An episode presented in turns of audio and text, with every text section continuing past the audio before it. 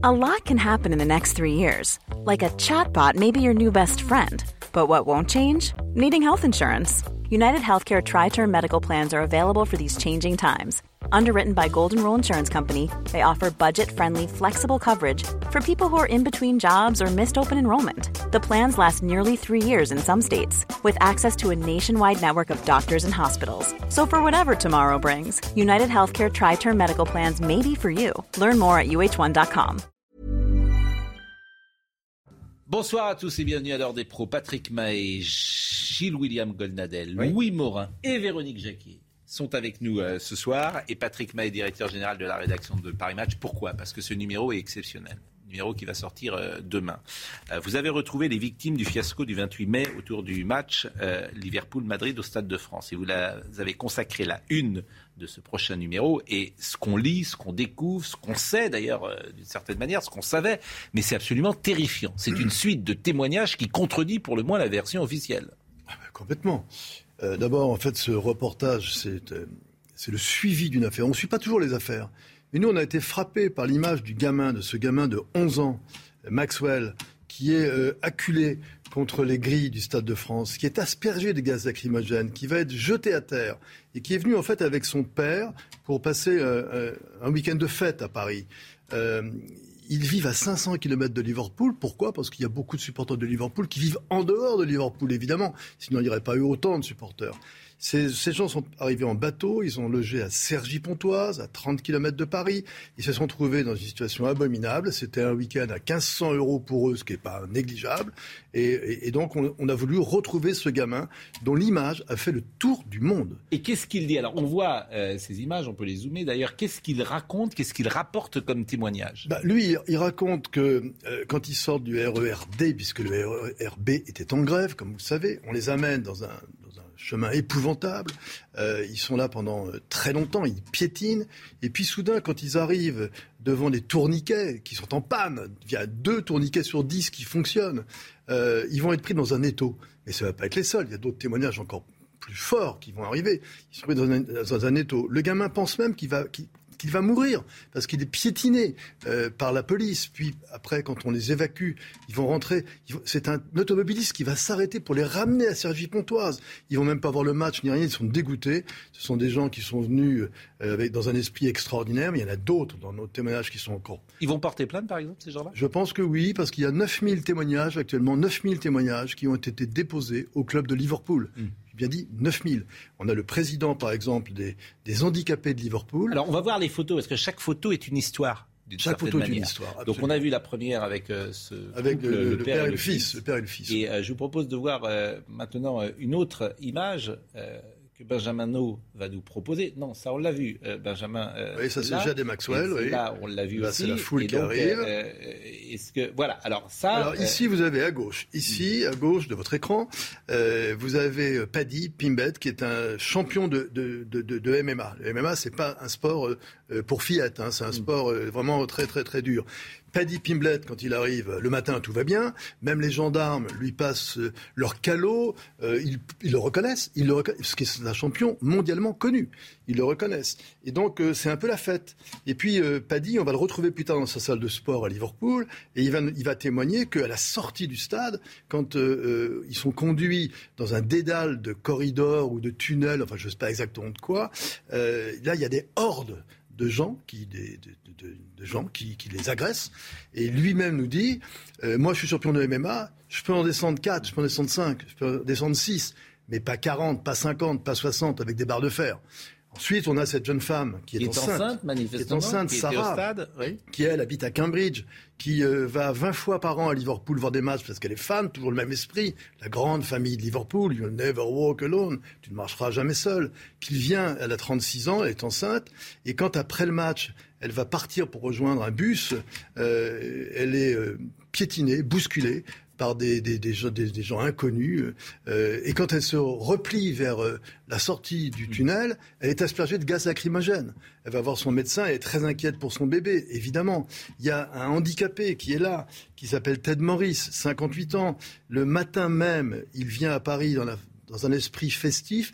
Il fait sa déclaration d'amour à sa compagne au pied de la Tour Eiffel. Il la demande en mariage. Et, euh, quand il arrive au stade, euh, il y a 500 places de stade qui sont réservées au Stade de France pour les handicapés. Là, en fait, il n'y en a que 158 qui ont été réservées. Le reste a été donné à des gens, des VIP, des, techniciens, je ne sais pas exactement à qui. Et il va être témoin de, de scènes assez abominables ou des binômes. Le binôme, c'est-à-dire un handicapé et la personne qui l'accompagne vont être séparés. Il va voir un aveugle même qui est là, qui vient au stade avec les bruits, les fureurs du stade et qui va recevoir des gaz lacrymogènes. Ensuite, je reviens sur Paddy Pimblet aussi, qui lui, quand il tend son billet d'entrée au stade, se le fait voler par un stadier qui le remet à un copain en lui disant que c'est un faux billet. Donc toutes ces histoires-là, on les a rassemblées. Et, ce qui est étonnant, euh, j'ai envie de dire, c'est que la, presse française euh, a été très légère. Et, Vous avez le sens de l'euphémisme. bah, sur le moment. C'est-à-dire que Match le fait, mais tu pourrais imaginer qu'il euh, y ait des reportages en Angleterre. c'est facile d'aller faits hein. par les chaînes de télévision. Nous, on les a proposés d'ailleurs. Régine Delfour était la semaine dernière pour Liverpool et ça. Mais vraiment, il y a une version officielle qui est mise en place. Et globalement, la presse française ne va pas forcément chercher trop de témoignages qui puissent contredire cette version officielle. Et le pire, c'est que je suis convaincu que ça va très bien marcher parce que ça intéresse Mais les bien Français. Sûr. Les Français ont envie de savoir. quand, on en parle à la télé, ça fait de bonnes audiences. Donc, à mon avis, ça va très bien se passer. On a retrouvé un député, on a retrouvé un député, travailliste euh, qui, de Liverpool qui nous a raconté qu'il était à Hillsborough quand il a vu les 97 morts du drame de Hillsborough il y a maintenant un certain nombre d'années. Il a dit mais la police française, mm. elle a 40 ans de retard par rapport à la vision qu'elle a du monde des hooligans. Elle ferait mieux de bah balayer chez elle. Là, il n'y a pas de hooligans. Non, mais des hooligans aussi. Parce que non, la police française avait euh, une sorte de dans son mental, les Anglais arrivaient, c'était des hordes de Liverpool, les Reds, et en fait, les hordes n'étaient pas là, elles étaient ailleurs. c'est très intéressant. C'est donc le Paris Match euh, qui va sortir. Alors j'ai vu que c'était le 3815e numéro hein, de oui, Paris Match. Nous approchons bientôt des 75 ans de Paris Match. Et puis vous toujours pourrez, vous pourrez, euh, parce qu'il y a évidemment dans Match ce week-end, il y a un très beau portrait, une très belle interview de notre camarade euh, Philippe Labro, qui a rencontré ce prix Nobel de littérature. Pamuk. Aaron Pamuk, il a, je crois qu'il est prix Nobel de littérature, absolument. Et euh, vous pourrez lire ça dans, dans, Match qui sort quoi qu'il arrive le jeudi et qui est toujours euh, régulièrement un événement. Euh, sur ce qui s'est passé le Stade de France, ces témoignages, ces versions Pourquoi ça ne passe pas? Pourquoi ça ne passe pas? C'est parce que justement, la vérité, on a, on a commencé par l'anglophobie, n'est-ce pas? Mmh. C'est ça passe bien. Les Anglais étaient trop blancs pour être honnêtes. Mmh. Mais très vite, c'est à cause de la fâcheuse sphère hein, au mmh. départ à cause de la fâcheuse sphère, on a su que les Anglais n'étaient pas des coupables, ils étaient des victimes. Et donc, pourquoi Paris Match, justement Parce que ça ne passe pas. Le, mensonge ne passe pas. Donc, effectivement, on, voit bien à travers cela que ce n'était pas des hordes d'Anglais, c'était des ordres de Français, pour être gentils, et en vérité, très largement aussi des étrangers irréguliers. Donc, la réalité, elle est là. Et, c'est pour ça que votre témoignage pour le coup, est nécessaire. On a, voulu faire croire un moment que c'était des migrants organisés qui venaient de la porte d'une porte quelconque. Ça, c'est faux. Ce ne sont pas des migrants organisés. Qu'est-ce que vous appelez des migrants organisés C'est une rumeur qui a C'est un oxymore, migrants organisés. Organisés pour venir euh, faire euh, la merde quoi là-bas, pas du tout. Ah non. Bien sûr que non, évidemment non. C'était des bandes plus euh, locales, on va dire. Des Dionysiens, vous voulez dire Oui, mais, oui, mais la difficulté, c'est apporter des preuves. Paul, Kahn, qui qu'on a on les a pas. ça tombe mal. On a, pas des images. Ça tombe mal parce que, si vous voulez, on a caché les choses au propre comme au figuré. Les vidéos ont été, euh, bon. ont été euh, écrasées, comme on dit. En, tout cas, c'est un sujet qui d'ailleurs a peut-être des conséquences sur euh, les législatives, puisque les gens quand même se rendent compte qu'il y a des choses qui sont étranges, et peut-être que ça influe le vote. Que vouliez-vous dire, Véronique? Je voulais rebondir en disant que je trouvais ça stupéfiant que la France n'ait toujours pas présenté des excuses à la Grande-Bretagne. Enfin, on voit ces Anglais qui sont complètement traumatisés, dont certains disent d'ailleurs qu'ils ne remettront plus les pieds euh, en France. Ça paraît stupéfiant. Maintenant, quand on parle du mensonge, je vous rappelle qu'il y a un autre mensonge et une autre omerta dont on a parlé sur CNews, mais nulle part ailleurs. C'est quand même l'omerta qui concerne le médecin militaire Alban Gervaise et sa mort. Sa mort à Marseille. Euh, égorgé euh, par un Français. C'est vrai qu'on en a peu parlé. Euh, on en a parlé. Non, mais il n'y a que CNews qu'on a parlé. Mais là encore, il y a une version. il n'y a que CNews. Non, mais c'est pas une bonne. Et là encore, les journalistes n'ont pas fait leur boulot. Voilà. Il n'y a que Judith Weintraub si dans Figaro. Et Judith, et Judith Weintraub, là. Je ne cesse de le répéter. Mais... Il y a les bonnes victimes, les bons coupables, les mauvais coupables dans l'espace médiatique, les mauvaises victimes. C'est ainsi. mais Alors, il est... personne n'a encore dit, à part ici, que c'était quelqu'un qui l'a égorgé en criant Dieu est grand. Oui. La, la réalité, elle est là. Et ce n'était pas un chrétien. La réalité, elle est, il faut le dire. Mais il n'y a qu'ici qu'on le dit? Ça a été un enterrement de première classe médiatique. C'est tout. Il est 20h15. Mais hélas, ce que vous dites est juste. Eh oui. mais comme souvent, il a été. Il est 20h15. Ayant des problèmes psychiatriques et par conséquent, il balaye tout ça d'un revers de la main. Mickaël Dorion est là pour nous rappeler les titres. Vous allez rester avec nous. Euh, je précise et je le remercie que Jean-Louis euh, Jean-Loup Bonamy euh, sera là également dans la deuxième partie. Les profs de philo, c'est son jour. Eh oui. C'est son jeu ah quand même, parce qu'on pourra lui poser quelques. Je serais capable d'avoir le bac. Hein. Les pratiques artistiques transforment-elles le monde, cher ami? Oui. Les pratiques artistiques ah transforment-elles le monde? C'est un des sujets du jour. Les pratiques artistiques transforment-elles le monde? Revient-il à l'État de décider de ce qui est juste? Alors celui-là, très bien. Oui. Ah oui, c'est pas mal. Franchement, cette question-là, elle est pas mal. Ce qui est juste par... Oui, mais c'est déjà définir ce qui est juste. Il faut déjà définir la notion de l'État. Oui, enfin, ça ne peut être que l'État. Ça ne peut pas être la religion qui définit ce qui est juste. C'est forcément l'État, si vous me permettez. Ah bon? Bah, C'est forcément, c'est pas vous qui décidez c'est pas non plus la ah bah religion.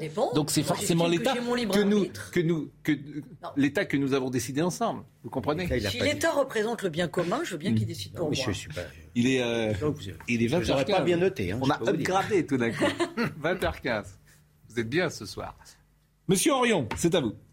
Monsieur Dorion.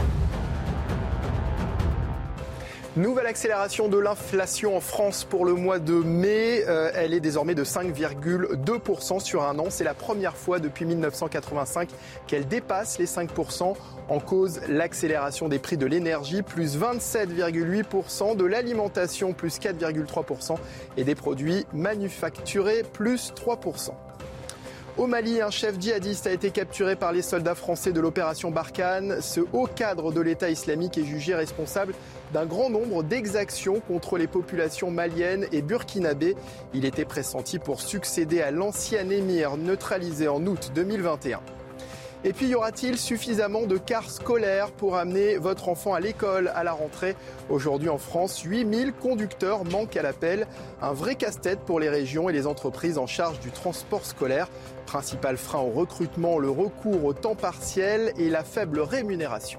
L'affaire Abad suite et manifestement pas fin.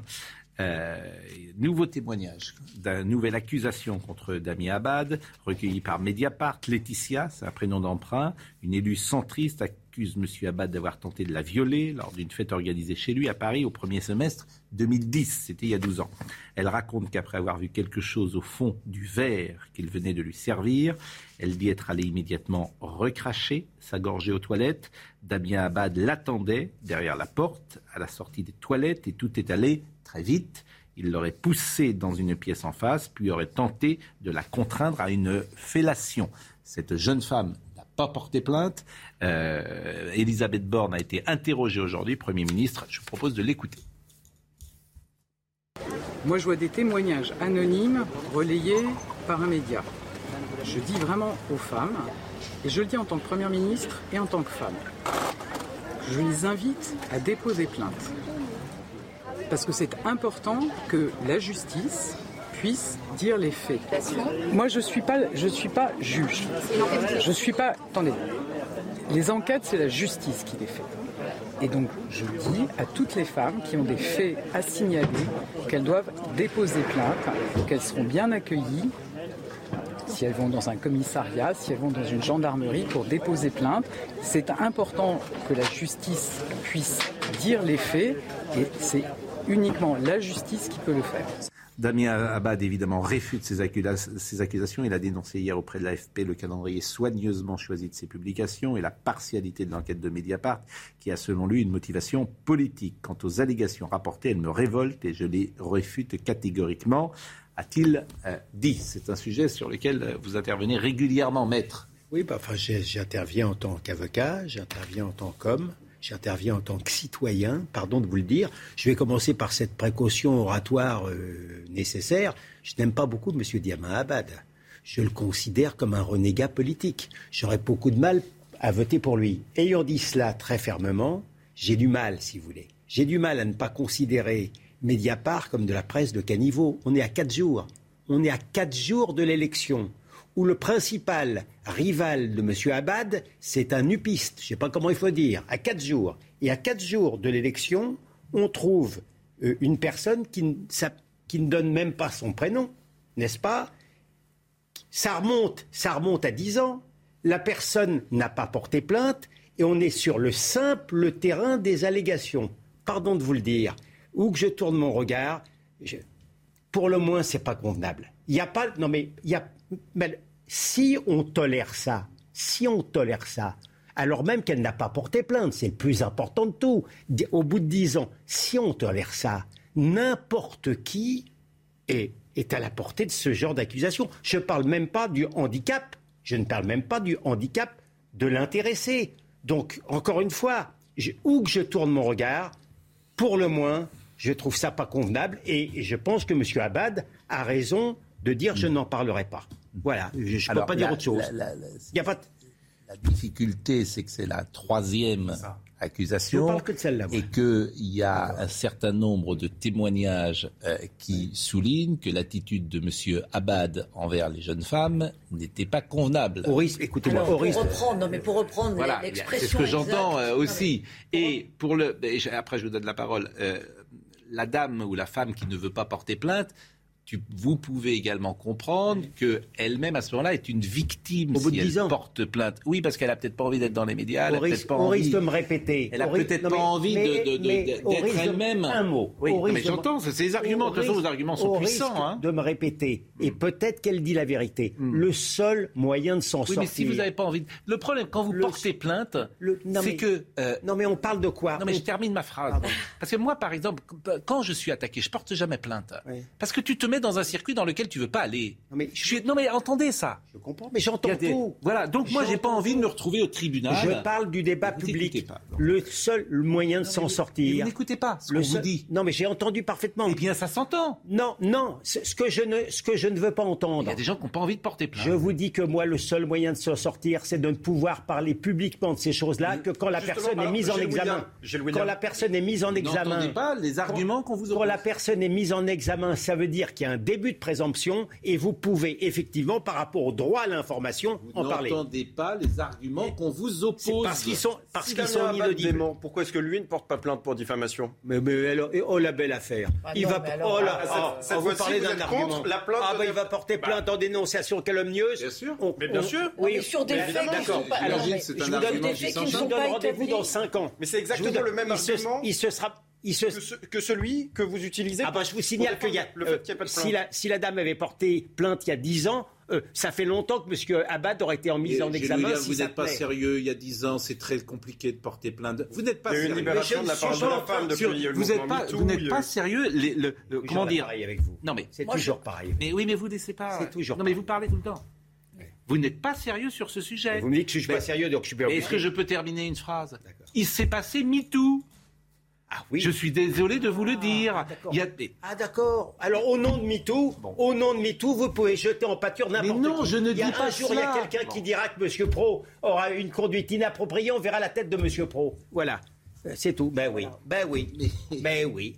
Mais c'est jamais. Ben oui. Tout est possible. C'est possible. Vous êtes à la merci. Vous êtes à la merci. De, non, je, je suis pas. Vous ne comprenez pas Je suis pas. Vous ne comprenez pas qu'il n'y a pas de système idéal. Vous ne comprenez pas cela. Je, je suis la, la difficulté. bon, enfin. Je suis une femme, mais je vais rester factuel et, et, rationnel.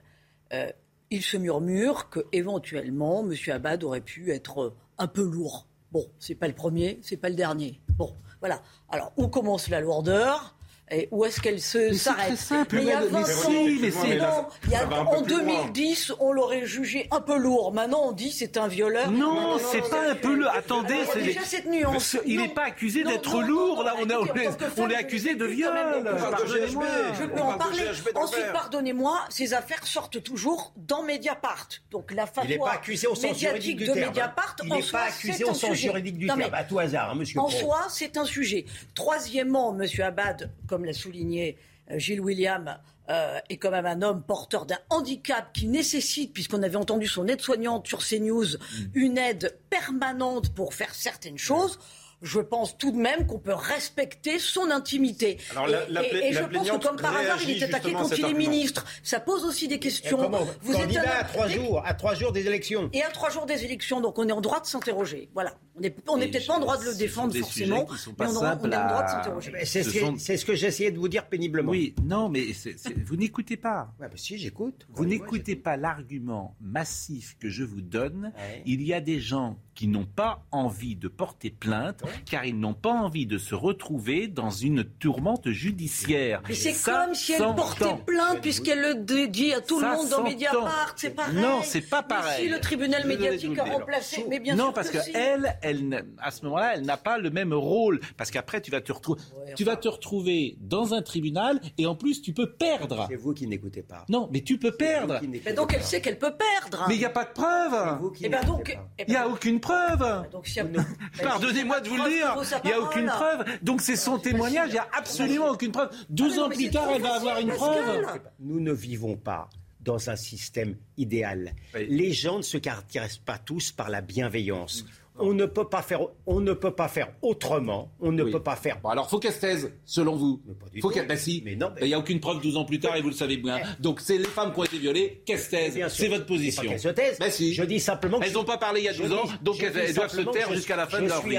Je dis simplement que je, suis pas obligé, je ne suis pas obligé de la croire sur parole et de condamner immédiatement la personne visée. C'est pas pareil. Non mais les femmes qui ont été violées il y a 12 ans, qu'elles se taisent. C'est votre position. encore une fois, le seul, le seul système possible, c'est qu'elle porte plainte. Il y a pas, pas Et d'ailleurs, la Première ministre le dit très bien. Mais c'est un sujet délicat. Alors on va marquer une pause. C'est aussi un sujet politique parce qu'il y a un embarras du gouvernement sur le sujet. Oui, bien sûr. On va marquer une pause.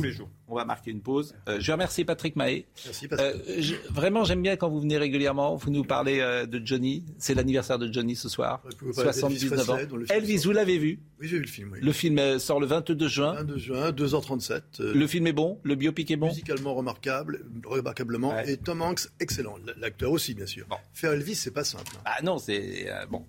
Merci. Merci à vous. Euh, revenez quand vous voulez, hein, vous êtes chez vous.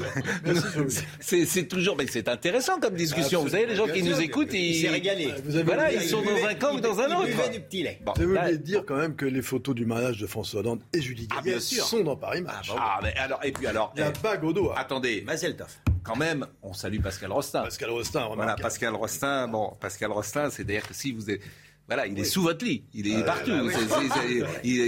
si, vous êtes célèbre, vous êtes sûr que Pascal Rostin euh, sera, sera près de vous.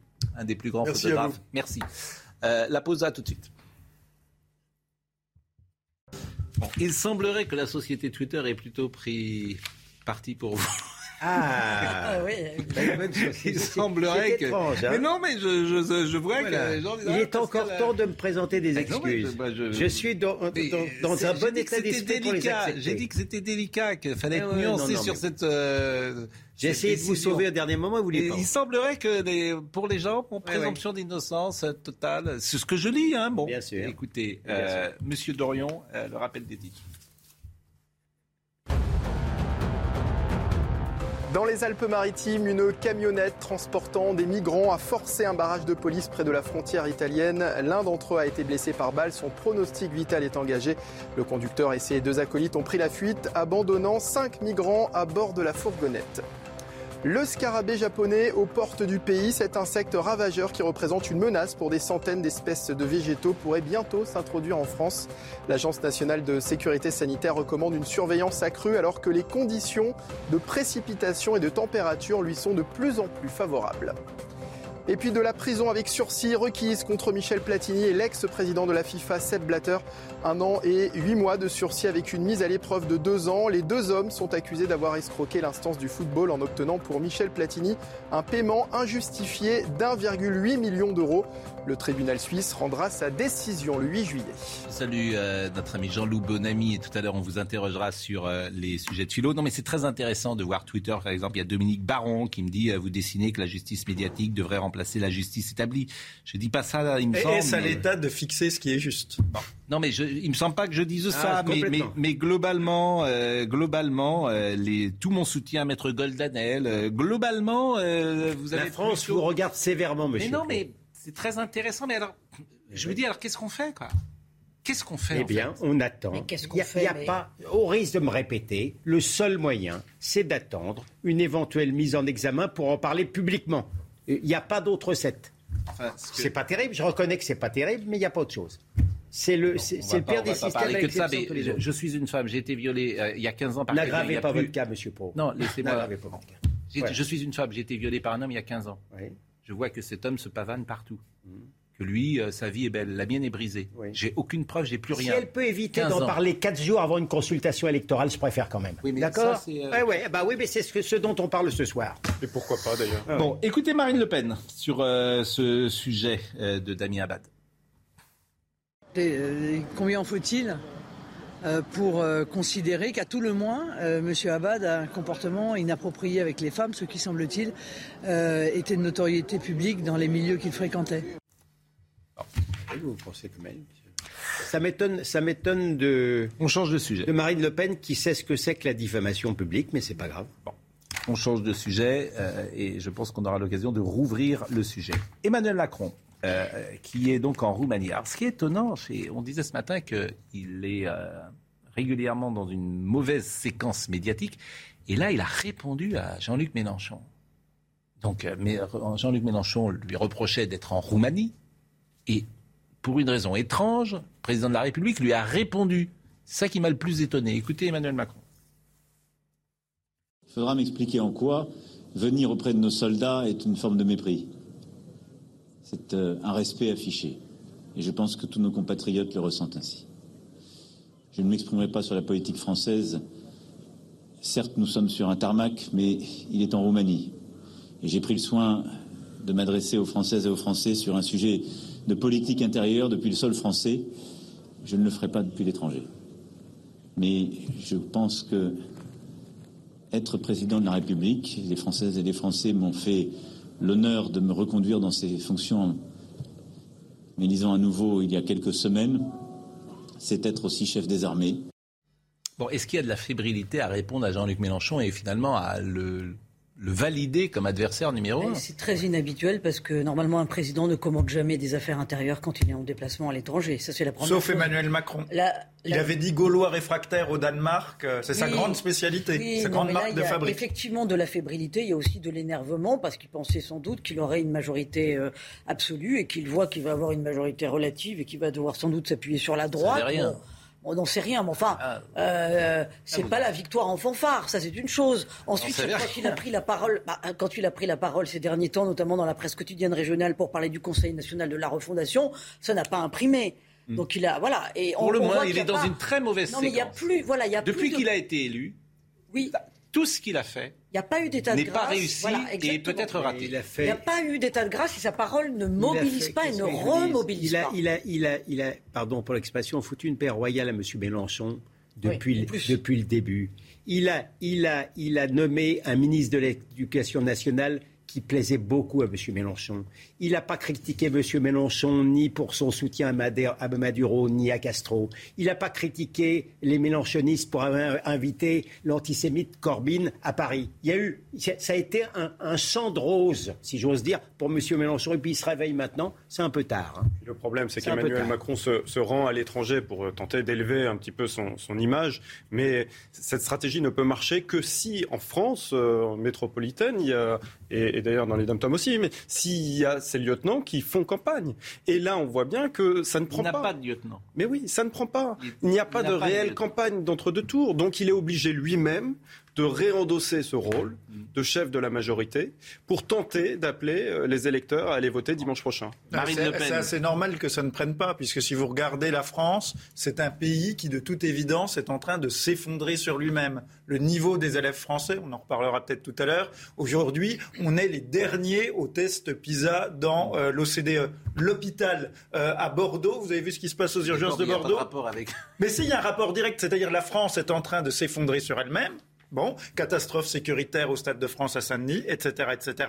Et qui est le chef de l'État français depuis cinq ans? Emmanuel Macron. Hmm. Donc peut-être que les Français, quand ils voient la catastrophe euh, qui est autour d'eux sur l'état du pays, ils disent que peut-être la personne qui dirige ce pays depuis cinq ans, bah, c'est normal que ce qu'elle dise n'imprime pas, parce que c'est une catastrophe absolue. Sauf qu'il y a une campagne électorale, oui. pourrait vous répondre, euh, qui n'en est sort que ces thèmes-là ont parfois été euh, posé sur la table. Oui, parce qu'il n'y avait pas d'alternative crédible. mais là, Emmanuel Macron. Et donc, c'est une réélection par défaut. Et c'est donc normal qu'une fois réélu par défaut, ça n'imprime pas. Là, c'est une partie de ping-pong. Il a qu'à s'occuper des problèmes. Non, mais c'est une partie de ping-pong avec Jean-Luc Mélenchon, mais Emmanuel Macron ne nous présente toujours pas de vision pour les cinq ans qui viennent. C'est ça le problème. Bon, et Marine je peux vous dire que quelqu'un qui s'appelle Pascal Pro va passer les cinq prochaines années à commenter les frasques des 120, 140, 160 députés insoumis mm. de, euh, qui vont transformer mm. euh, l'Assemblée nationale en espèce de cirque. Je dis ça, c'est pas du tout euh, critique. Je mais Vous, ah, vous allez commenter les frasques pendant 5 ans de vos amis insoumis. Vous savez pourquoi je crois pas Parce que ça ne durera pas 5 ans. C'est-à-dire Il y aura une dissolution. Il durera pas 5 ans. C'est une certitude. Ça, si, ah bah, s'il y a dissolution, alors là, ils se retrouvent en cohabitation. C'est encore pire. Ah, je suis pas sûr, je suis pas sûr que ce soit je pire crois pour lui. que ça ne durera pas 5 ans. Il se passera quelque chose, par définition, qu'on ne sait pas, mais ça ne durera pas 5 ans. Marine Le Pen, ce voyage à l'étranger. Mais à chaque fois qu'Emmanuel Macron a des difficultés électorales, euh, il se précipite euh, à l'étranger. Bon, pour essayer de euh, se donner une, une, posture. Mais surtout, ce qui m'a choqué, c'est cette déclaration qui est faite sur le tarmac, dans ses habits de président de la République. je pense que c'est complètement inapproprié au regard du fonctionnement, justement, de la République française. je l'ai senti fébrile. Euh, car cette déclaration est une preuve de fébrilité où il euh, vient demander en réalité aux Français de lui donner euh, les pleins pouvoirs. Non, ce qu'il y a, c'est qu'Emmanuel Macron, c'est un fin stratège. Il a lui-même élaboré cette, cette théorie où il devait rester le maître des horloges. Il sait quels sont les sujets aujourd'hui dont on parle en France. Et là, il a décidé d'imposer comme sujet eh bien, ce duel avec Jean-Luc Mélenchon. Il a décidé d'imposer comme sujet, à trois jours, euh, à quatre jours des législatives, son déplacement à l'étranger parce que c'est plus pertinent pour lui qu'on parle de ça, plutôt qu'on parle du Stade de France, plutôt qu'on parle euh, des, problèmes financiers, des problèmes économiques. Plutôt qu'on parle de la catastrophe. Bien sûr. Oui, mais enfin bon, euh, l'esprit critique acéré et, et, justifié à l'égard de M. Macron et je le comprends, mais je trouve que je fais le procès d'ailleurs aux deux droites euh, dures qui, euh, de ne pas s'être occupées du cas de l'extrême gauche. Et je vois bien que Marine Le Pen, elle a uniquement M. Macron dans la ligne de mire, mais elle ne pense pas quand même à dire ce qu'elle devrait dire contre l'extrême gauche. Un dernier mot de Jean-Luc Mélenchon sur la cohabitation, puisqu'à chaque fois qu'il euh, parle, c'est pour mettre un peu d'huile sur le feu. Je voudrais vous dire mon inquiétude sur euh, les glissements que j'observe dans le vocabulaire. Le président de la République, sur son premier tarmac, commence euh, par dire qu'aucune voix ne doit manquer à la République, comme si euh, la Macronie était à elle toute seule la République, comme si tous les autres en étaient des ennemis, ce qui est plus ou moins lourdement suggéré et par lui et par ses amis. Et de là, nous sommes passés à des choses beaucoup plus précises. Euh, Monsieur Ferrand, euh, qui est quand même président de l'Assemblée nationale, qui a dit apparemment il n'était pas sous LSD comme il nous reproche d'y être nous, qu'une cohabitation n'était pas envisageable.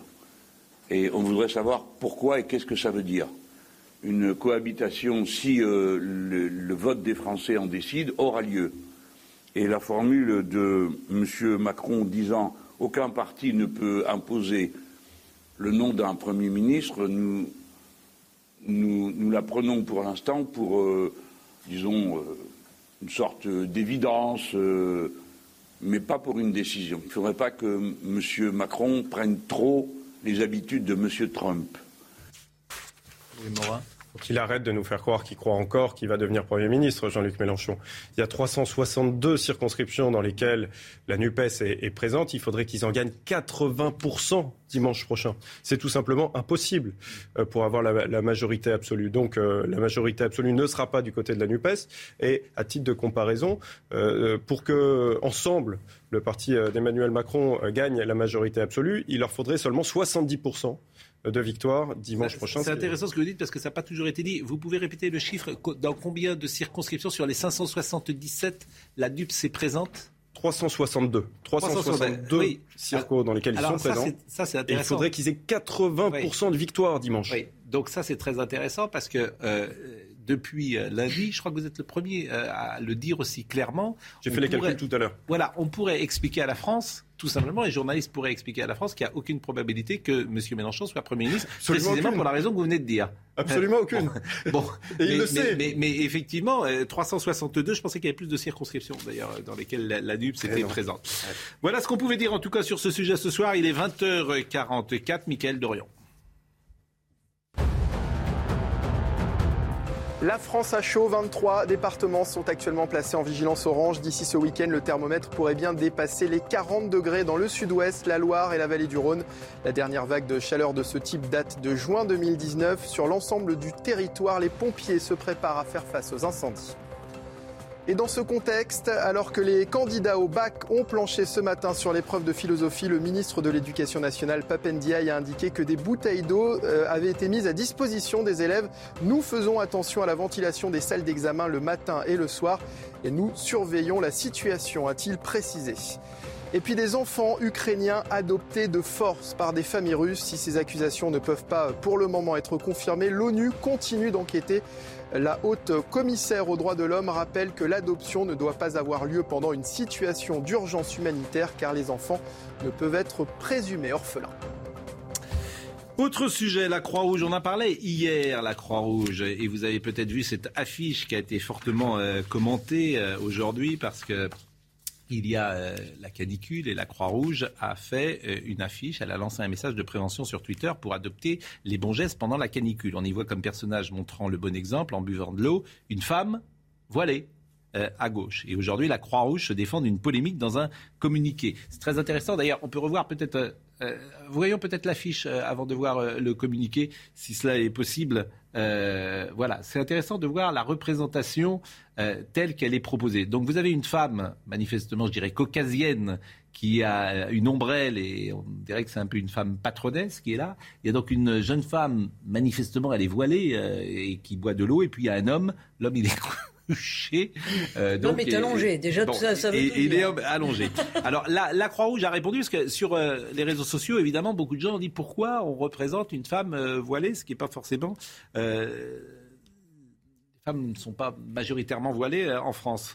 La Croix-Rouge française a diffusé sur les réseaux sociaux ce message de prévention. Euh, ce poste est issu d'une série de publications mises à disposition dans le cadre d'une campagne mondiale de notre fédération internationale destinée à tous les pays et représentant la diversité des populations et l'inconditionnalité d'accompagnement de toutes et tous et en particulier des plus vulnérables. La Croix-Rouge française, à travers ses principes fondateurs d'humanité, d'universalité et d'impartialité, s'attache à protéger toutes les personnes qui en ont besoin sans distinction de nationalité, de sexe, d'âge de religion. Hashtag noyer le poisson. De conditions sociales et d'appartenance politique. C'était la réponse de la Croix-Rouge. Mais c'est pas très convaincant parce que, euh, par exemple, dans les pays musulmans, c'est le croissant rouge, c'est ah pas la Croix-Rouge. Donc c'est pas très international, si vous voulez. Donc euh, vous n'êtes pas. Euh... ne bah, je suis pas convaincu. Si effectivement c'était le monde entier, euh, je, je, comprends. Mais je vous dis que dans les pays musulmans, c'est pas la croix rouge. Hein. C'est le. Et, et dans les pays musulmans, on ne met pas une croix, on met un croissant. Donc euh, voilà. Non, non, il y a, y a effectivement. Non, une... non, mais il y a une volonté de, de faire passer le, le, la, un la, la, tenue avec le voile comme quelque chose qui vaut la tenue de la dame avec la robe cachée sous son parasol, parce qu'en plus elle n'est pas très claire. La, la, la, première dame en haut de l'affiche. C'est pas, c'est pas très, c'est pas très explicite quand même. On comprend pas trop. En tout cas, les frères musulmans auraient pu euh, souffler l'idée de, de, ce type d'affiche. Moi, ça me euh, met très mal à l'aise. En tant que femme, ça me met très mal à l'aise parce que, bah non, parce qu'on a l'impression que ça me laisse le choix entre être voilée d'un côté ou ressembler à celle un peu godiche en haut. Hmm. Et vous, les, les hommes, bah, vous êtes allongés tranquillement. Moi, je suis bien allongé, ça me va. Ça, ça, voilà. C'est pas mal. Hein. voilà. On voit que la vie est plus belle, plus simple pour vous. Jean-Loup Bonamy, vous êtes euh, prof de philo? Oui. À quoi sert la philo? Euh, c'est une excellente question. Je pense à donner une vision euh, globale et synthétique. C'est pour ça qu'on n'en fait qu'en terminale. Si vous avez fait les autres matières avant et à la fin, vous venez en fait avoir une vision synthétique et transversale hmm. pour essayer de repenser tout ça. Comte Sponville, qui est un philosophe que vous lisez peut-être et qui est un philosophe populaire et accessible, et c'est pour ça que c'est intéressant, c'est plus euh, facile de lire Comte Sponville que Kant, euh, pense que la philosophie doit être utile. Autrement, euh, ça ne sert à rien. Elle doit être utile. elle doit d'accord. Concrète. Elle doit être utile, dans votre vie. Elle doit vous permettre de mieux penser, de mieux vivre, peut-être, de vous trouver vous-même, que sais-je, mais qu'elle doit avoir une fonction d'utilité. Est-ce que vous êtes d'accord avec ça? Oui doit aider à, mieux vivre alors. Oui. Il y avait les sujets aujourd'hui euh, de Bach. C'était conçu comme tel dans l'Antiquité. Hein. Maintenant, ça nous échappe, mais euh, c'est devenu quelque chose de cérébral. Mais dans l'Antiquité, on vivait les choses de, de cette façon-là. Vous lisez de la philosophie Les Grecs euh, Jamais, monsieur. Jamais. Jamais. Il en est mais un point d'honneur à ne pas Monsieur, monsieur Morin, vous, lisez. vous vous souvenez de la note que vous avez eue au bac, peut-être? J'ai eu une bonne note. J'ai eu 15 à Rouen. C'était, je, me demande si c'était pas la meilleure. Sans vouloir me vanter, vous connaissez ma modestie pathologique. Voilà. Donc ça ne vous intéresse pas, mais vous Voilà, oui, comme ça. J'ai oublié qu'il avait Bon, euh, alors les sujets, les, sujets du, les sujets du jour, la, la pratique artistique. Moi, je trouvais déjà que c'était mal posé le sujet. Oui, pourquoi est-ce qu'on ne dit pas l'art à la place de la pratique ben, artistique Parce que c'est pas la même chose. La pratique artistique transforme-t-elle le monde? Déjà, il faut comprendre le sujet. La pratique artistique, c'est-à-dire celui qui pratique des arts. C'est-à-dire celui qui lit, celui qui va au, Louvre, celui qui danse, pourquoi pas, c'est bien ça. Ou celui qui crée, mais ça englobe les deux choses. Faire de l'art, quoi. Bah, qui fait, mais qui, peut, qui est spectateur, peut-être. Non La ah, pratique artistique. C'est une bonne question. Je trouve que déjà l'intitulé. Je comprends rien à la question. Je trouve que l'intitulé n'est pas clair. Non, c'est. Bah, ça veut dire que, c'est la pratique. La pratique artistique, ça, ça, veut dire que, que tu, tu, le pratiques, en fait. Est-ce que les spectateurs sont aussi dans la pratique? C'est une, une, question qu'on peut se poser. Oui. Et qu'à mon avis, les correcteurs se poseront, ils ne seront pas tous d'accord entre eux. Bah oui. Bah, vous pensez que c'était uniquement les créateurs? Ah, ah bah, Je pose la question. Les deux interprétations sont possibles. Non, peut-être. Ah oui, mais c'est alors c'est volontairement que les deux interprétations sont possibles. C'est pour permettre à l'élève d'élargir, à votre avis? Je pense. Oui. Mais vous venez de dire que les correcteurs ne seraient pas tous d'accord entre eux. Oui, mais, non, mais, on laisse volontairement un peu de flou, on ouvre le sujet. On laisse un peu de jeu Bien sûr. Qu'appelle-t-on la pratique artistique Première partie. Comme ça, ça leur permet de faire une partie sur définir les pratiques artistiques. Ah oui. Alors c'est quoi une pratique artistique? Bah, Justement, ça dépend l'option que vous prenez. Une pratique artistique, ça peut être soit une création, où vous produisez quelque chose, ou alors ça peut être au sens large, ça peut englober aussi la contemplation artistique. Bien sûr, si vous lisez un livre, si vous écoutez de la musique, en fait, ce qu'on va demander aux élèves, est-ce qu'ils pensent l'un ou l'autre, peu importe, mais c'est qu'ils prennent le temps de le définir Est-ce que ça transforme, à votre avis, le monde? Parce que c'est la question. Les pratiques artistiques transforment-elles le monde? Je pense que ça transforme le monde, puisque l'art, c'est, la, c'est le propre de l'être humain, vous le savez, depuis la grotte de Lascaux. Et donc, euh, je pense que oui, ça, ça transforme le monde. Surtout, je pense que, enfin, j'espère que les élèves auront fait une partie aussi, ceux qui ont choisi ce sujet, qui, à mon avis, ne sont pas très nombreux, auront fait une partie sur, euh, sur euh, par exemple, l'art engagé. Voilà. Également. Bravo. Et le cinéma, hmm. le l'art est un mensonge. Donc forcément, ça transforme le monde. Est-ce qu'un film, un livre, une musique vous a changé? Ah, ah oui, je crois que oui. Ah oui. Ah oui, mais moi je dis que oui. Lequel? Bah, je sais pas, quand j'étais petit, j'étais euh, les dix commandements, c'était la Bible. Pour moi, je jouais avec les dix commandements. Autant n'importe vent m'a beaucoup aussi. Enfin, je veux dire, oui. Ah, je suis certain, ce jeu de mots. Les je suis certain que la Bible. moi, de toute façon, j'ai besoin qu'on me mente. Et, vraiment, j'ai donc j'ai un, un, vrai besoin d'art. Et en même temps, je n'aime pas que les, que les artistes se mêlent de la réalité. En général, quand ils se mêlent de la réalité, euh, c'est une catastrophe pour le monde. Eh, c'est l'art engagé. mais c'est pas non mais pas seulement l'art engagé à Cannes. Il y a des gens qui se qui s'engagent, il y a des écrivains qui sont qui ont écrit des livres pour sauver parfois des hommes, des causes, que sais-je. Euh, est-ce qu'un livre, un film, moi, les films de Fellini. Ont changé votre vie, vraiment au sens propre qui ont changé ma vie, non. Mais en revanche, les études que j'ai faites en Hippocagne en Cagne ont changé ma vie avec ce que j'ai appris, justement, sur la culture grecque et romaine, oui, sur les, ce qu'on appelait les humanités à l'époque. Bien entendu, ça a changé ma vie. J'ai dit à Michel Legrand, j'ai eu le bonheur de le rencontrer, que la vie, pour moi, n'aurait pas été la même sans Michel Legrand. Revient-il à l'État de décider ce qui est juste? Ah, ça. Oui, ça c'est assez difficile parce que ça croise. Moi, je trouvais que c'était des sujets difficiles et notamment celui-là qui a été pris par la majorité des élèves parce que ça croise à la fois l'État, la justice pour des élèves qui ont seulement 9 mois de philo. Euh, c'est euh, c'est quand même assez difficile. Mais en fait, c'est l'histoire, vous savez, dans la mythologie grecque d'Antigone. Antigone, euh, ses deux frères s'entretuent dans une guerre civile, et après la mort de ses deux frères, le roi Créon, qui est l'oncle d'Antigone, décide de laisser euh, se décomposer au soleil. Il refuse un enterrement religieux à l'un des frères d'Antigone, qui est Polynice. Et il dit quiconque enterrera euh, le, le cadavre de Polynice sera lui-même condamné à mort. Donc il fait une loi une loi légale, et Antigone, elle fait le choix de désobéir à cette loi, donc de faire quelque chose d'illégal, comme les résistants pendant la Seconde Guerre mondiale, pour faire ce qu'elle pense être juste. Donc on voit le décalage entre le légal, ce qui correspond à la loi fixée par l'État, et le légitime, c'est-à-dire la conscience morale de ce qu'on estime juste. Et une loi naturelle, la loi naturelle. Mais la loi naturelle est donc quelque part la loi divine, chez les Grecs. Oui, ah oui, oui chez les Grecs si vous me permettez, revient-il à l'État de décider ce qui est juste Si c'est pas l'État, ce serait qui? Non mais, non mais, Oui, mais alors si c'est l'État nazi, par exemple. non, mais c'est entendu, mais si c'est pas l'État, ce serait qui? C'est pas la religion. Ça peut être votre conscience morale. Non, mais vous expliquez, c'est la différence entre la loi et la morale. Vous comprenez? Euh, C'est pas pareil. C'est pas pareil la loi et la morale. Ça ne m'a pas échappé. Ah bon? Non. Voilà. c'est votre. Oui, oui. Je n'en dirai pas davantage. C'est un sujet particulièrement d'actualité. Vous renvoyez à, la discussion que nous avions tout à l'heure, peut-être, c'est ce que vous voulez dire. Les sujets étaient difficiles. Par exemple.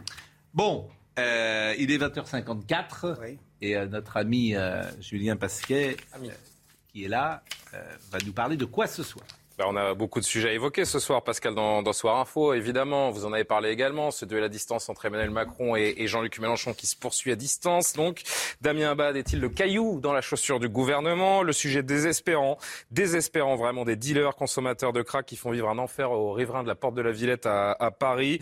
Ce règlement de compte à la Kalachnikov, Pascal, à, avec deux mineurs décédés hier dans le quartier de la Duchère à Lyon. On reviendra sur l'ultra-violence chez les jeunes, les entorses à la laïcité à l'école qui euh, inquiètent les Français un sondage CSA pour CNews nous le prouve et on le décortiquera. Et puis là encore, on reviendra sur l'épreuve du bac, euh, cher Pascal. Avec plaisir. Demain à 10h, soyez présents. Françoise Boulin, et c'est, je crois, la première fois qu'elle prend la parole, dix ans après la mort de Thierry Roland. C'est son épouse. Elle sera sur notre, notre plateau, Françoise Boulin.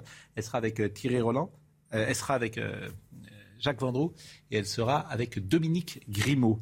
Euh, Justine Kerser-Kera était avec nous euh, ce soir. Henri de Mérindol était à la réalisation. Grégory Possidalo était au son. Rémi était à la vision. Robin Piette, merci à lui et Benjamin No et Justine Cerquera pour avoir préparé ensemble cette émission. Julien, dans une seconde.